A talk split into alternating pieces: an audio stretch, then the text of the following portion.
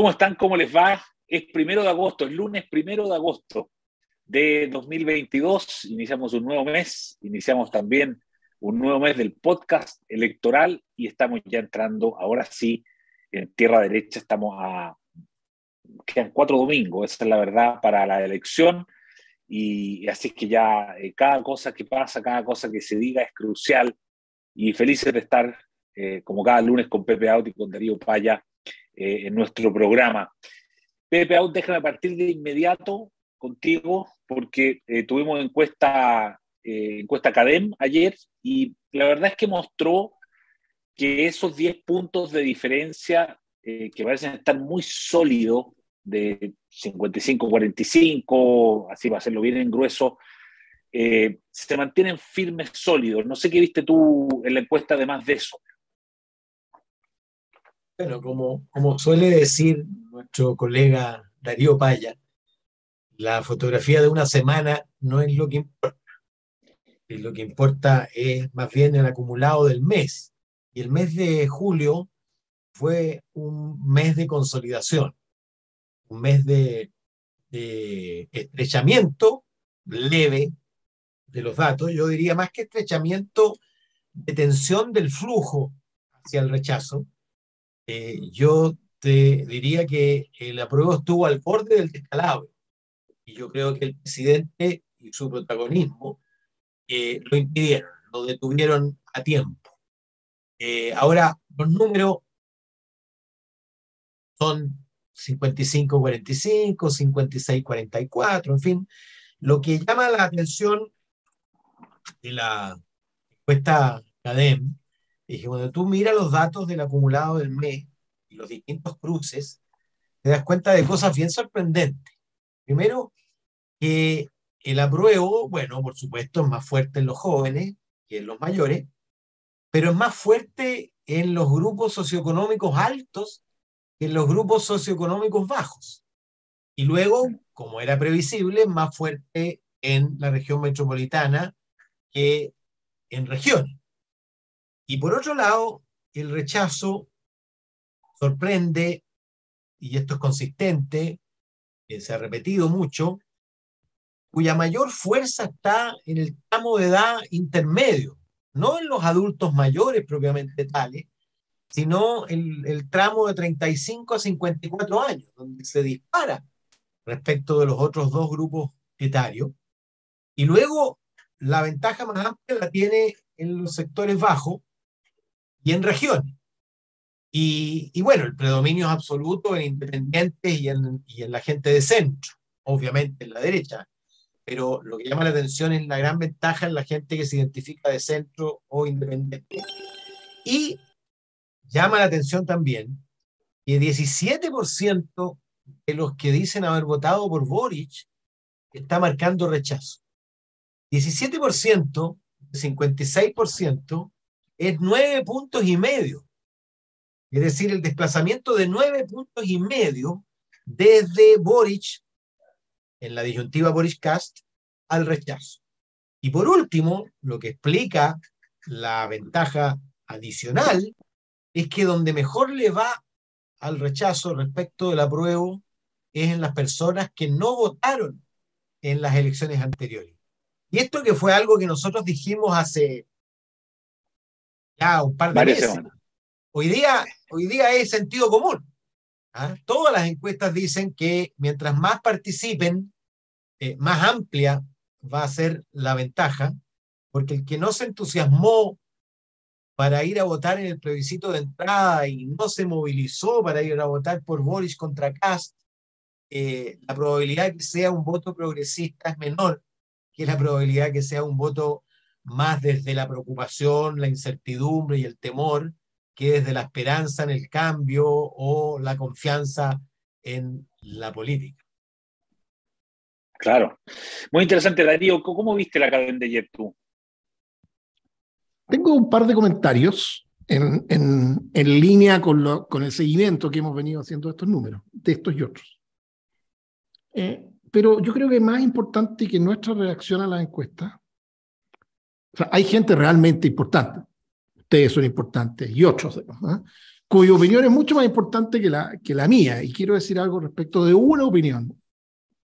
Y, y de lo que yo creo que dice la encuesta que está viendo esa persona que es definitivamente importante a diferencia Mi reacción, primero, para ponernos en, en línea con lo que conversamos la semana pasada. Había que ver si era un problema de muestra o efectivamente era un reflejo de un cambio en el electorado. Eso es lo que dije hace una semana. Había un movimiento. Segundo, pues el número ahora es, es más parecido eh, al de la semana pasada que a las semanas previas. Segunda cosa que vuelve a pasar, cae la aprobación del gobierno y aumenta en dos puntitos la ventaja del rechazo respecto de la semana pasada. O sea, se te siguen dando e, estas, eh, estas tendencias. Eh, en efecto, cae un punto el apruebo y aumenta un punto el rechazo, son dos puntitos. Y creo que el gobierno cae tres puntos de su aprobación. Em, en la medida, sigamos con la línea argumentativa, en la medida que quedan menos semanas, estos 10, 12 puntos, 14, según la encuesta que tú veas, pesan relativamente mucho más que, que si estuviéramos a dos o a tres meses. Estoy diciendo puras obviedades, pero, pero hay que poner las cosas en contexto, porque eh, aquí tenemos nosotros la oportunidad de conversar. Todas las semanas ponemos un puntito en una serie de, comentarios.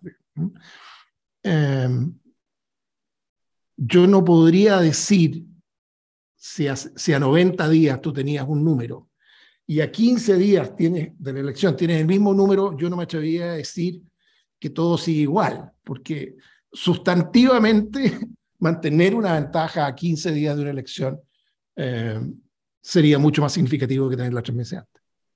Ahora, yo te decía que, que la lectura de las encuestas de la última semana en su conjunto, alguien de partidario del rechazo, las podría ver raya para la suma con preocupación.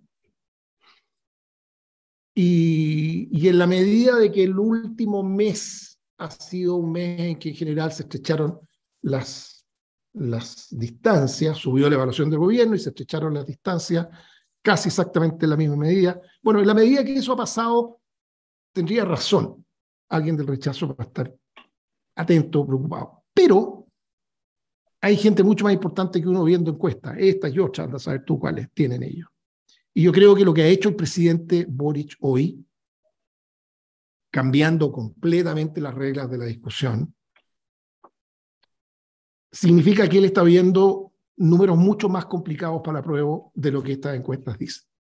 Creo que él está viendo números mucho más definitivamente complicados para la prueba de los que nosotros estamos comentando acá. Em, de lo contrario... Lo dice, lo dice por qué, ¿por qué Darío? Porque cuando hoy día sale a decir, estoy parafraseando, pero este es el fondo, efectivamente es tan malo este cuento, efectivamente lo vamos a tener que cambiar, ya no solo hablando de la hipótesis de la probabilidad, sino que tenemos que acordar cómo lo vamos a arreglar ahora. O sea, ya ni siquiera es decir, si gana el rechazo vamos a tener que ser otra constituyente después. No, no, es cambiar completamente una cancha que a mi juicio él la veía como, por más que se, haya estrechado un poco, como definitivamente al final fracasada, eh, con un fracaso para la prueba, y lo lleva a dar este paso. Lo, podemos comentar más, más, más en profundidad, pero como te digo, para mí el, más, el, el, la, principal noticia del día es esto, porque más allá de la lectura que nosotros hagamos de esta encuesta versus la del lunes pasado, claramente la lectura política que se hace en la moneda del conjunto de encuestas y estudios que ellos tendrán es que por este camino el final está dado y es un triunfo del rechazo. Y por tanto tiene que cambiar el tablero. Entonces, el presidente se dio cuenta que si no se corrige ahora la constitución, el proyecto de constitución, el plebiscito se pierde, que parece ser un poco lo que, lo, que eh, parece ser un poco lo, lo, lo, que insinúa el presidente Lago también, que dice, oiga, eh, hay cosas que cambiar y concretas, el presidente dice, eh, pero el problema ahí es que el Partido Comunista eh, sistemáticamente se ha negado eso, Pepe, y, y, eso quería plantearte un poco, porque se ve una diferencia. O sea, eh, eh, Guillermo Teglier el fin de semana vuelve a decir que no hay nada que arreglar del texto antes del plebiscito, y hoy día el presidente, efectivamente, como dice Darío, dice, hey, arreglemos, digamos, hagamos, hagámoslo. ¿Tú, ¿Tú crees esto que en el fondo es como que hay que entregar la constitución, texto, para dar de ganar el plebiscito, digamos? Bueno, eh, lo, lo, hemos dicho, lo hemos comentado, eh, era el arma no secreta, sino que bastante explicitada, que le quedaba al presidente.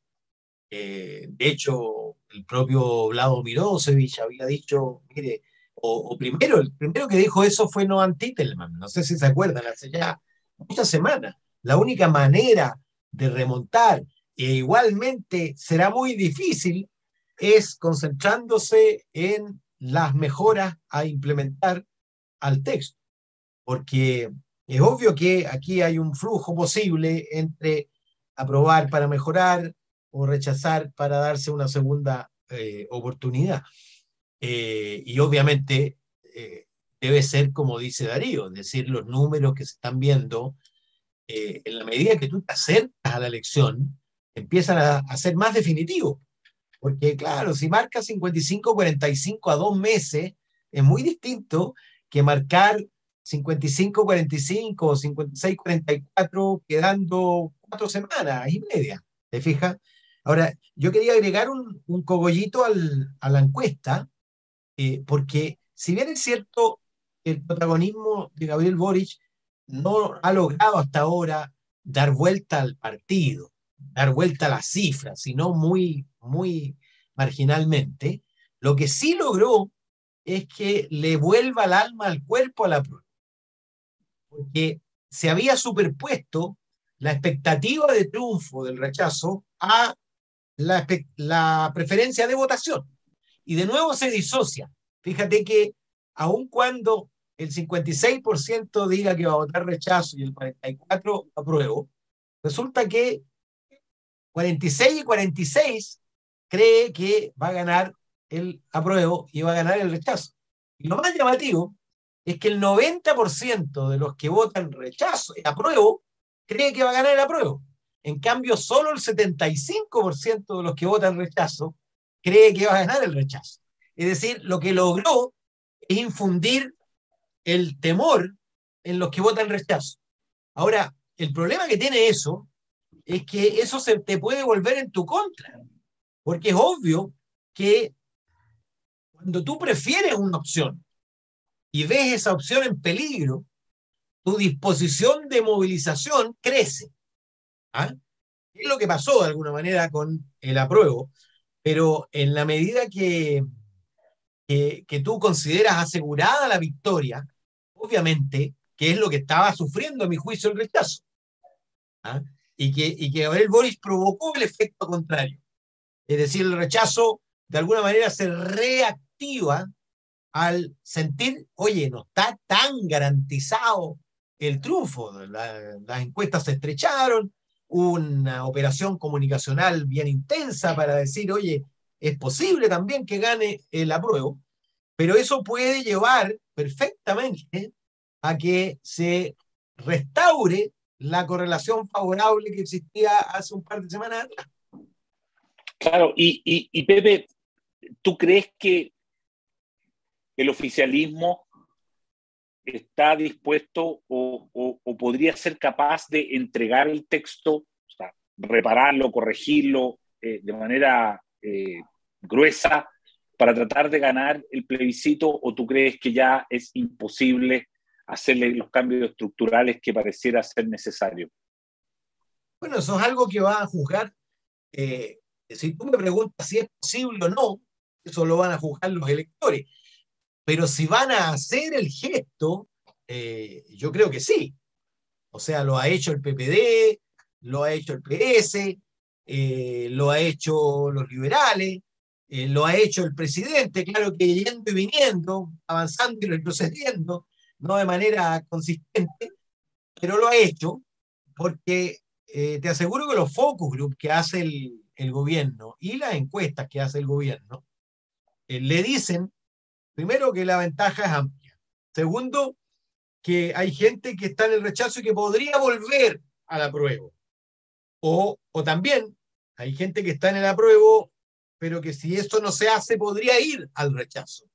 Y en consecuencia, la consistencia, la claridad, la fuerza, la unidad detrás de la idea de eh, las correcciones, obviamente que eh, puede, eh, puede darle aire al, al apruebo y estrechar aún más la, la batalla que al día de hoy está, se ve irremontable. Y yo creo que mm. cuando tú ves irremontable una batalla, obviamente tu motivación para tomar decisiones cruentas, y esta es una decisión cruenta, cruenta. De hecho, al punto que el propio Frente Amplio inventó esta fórmula de aprobar para implementar, pero la implementación le lleva dosis de corrección también. Oye, pero el Partido Comunista, ¿lo, no lo va a aceptar el Partido Comunista? ¿Qué crees tú? No, Mira, el Partido Comunista es pragmático, probablemente no lo va a aceptar, pero, pero tampoco va a, a poner la prueba, ¿te fijas? Mm. Eh, por supuesto, ah, después, después no va, después no va a no va a sumarse, no te quepa ninguna duda que no se va a sumar. ¿ah? pero en eh, campaña capaz que por lo menos se quede pero, pero va a dejar que, que hagan su pega los, los aprovistas para, para corregir, no te quepa ninguna duda.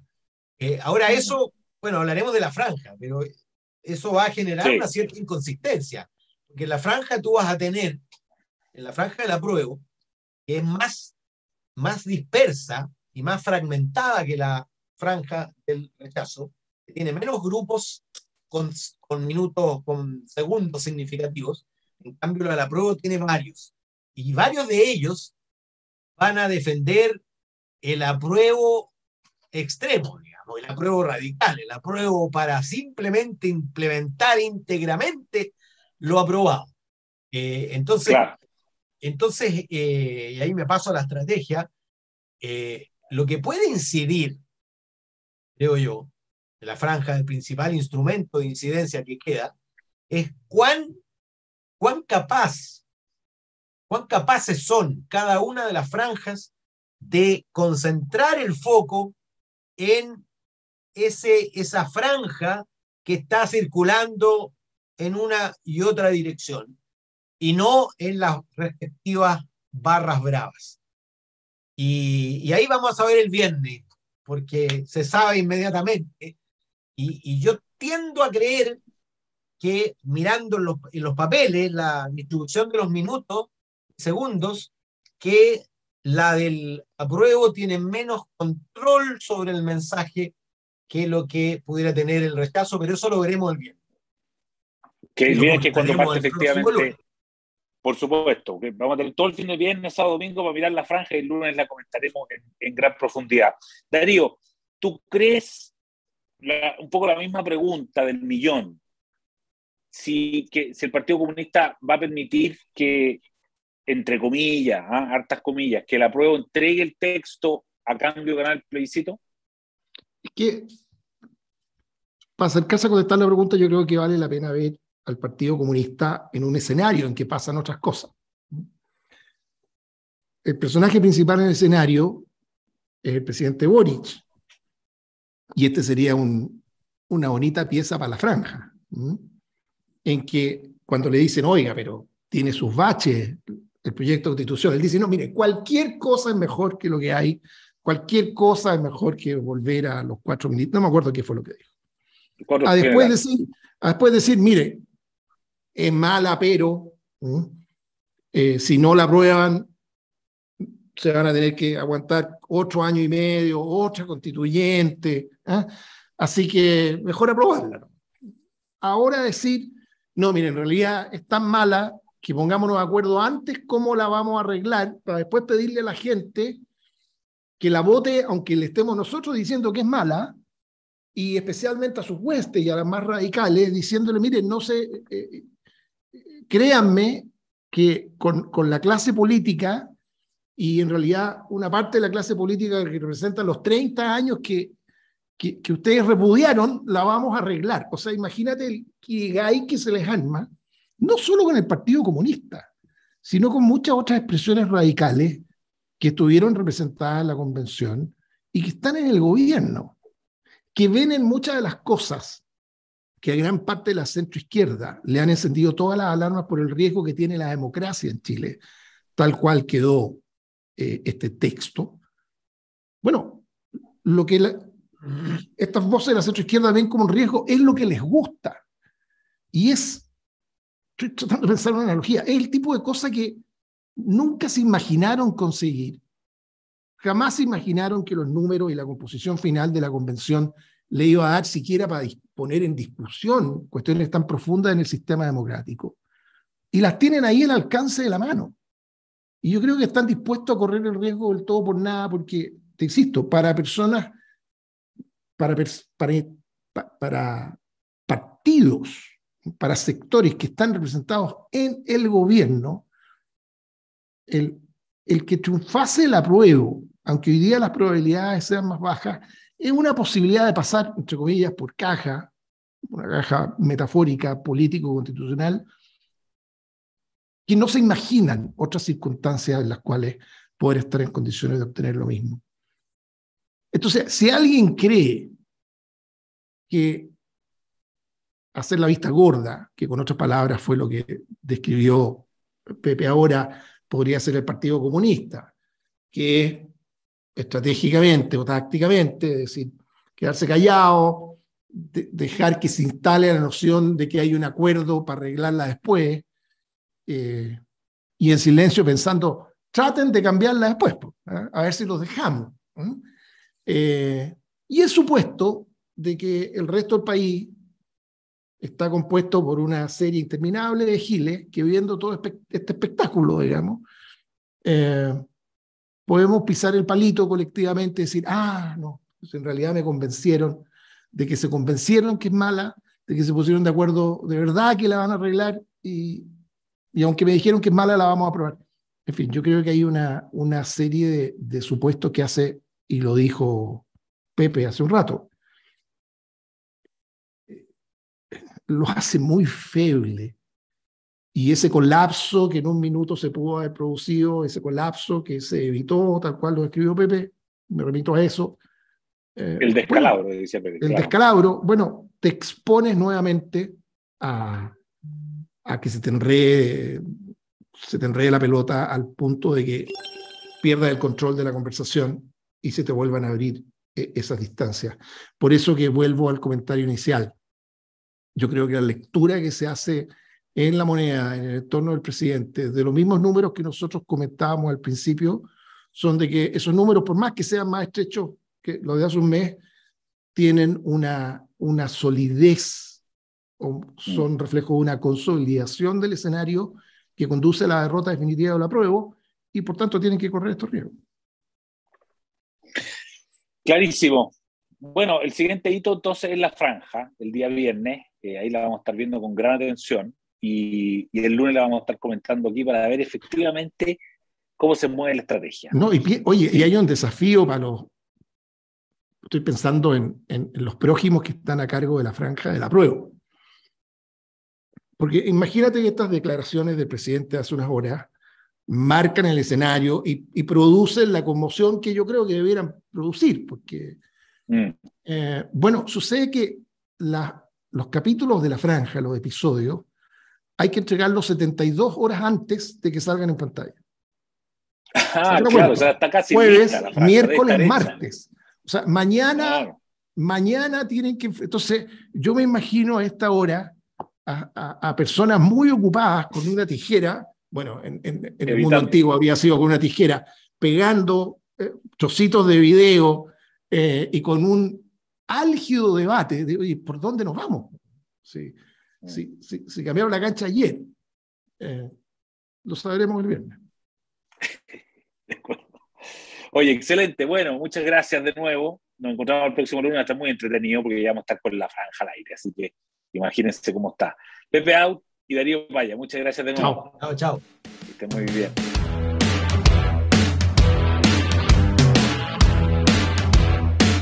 El Libero, la realidad como no la habías visto.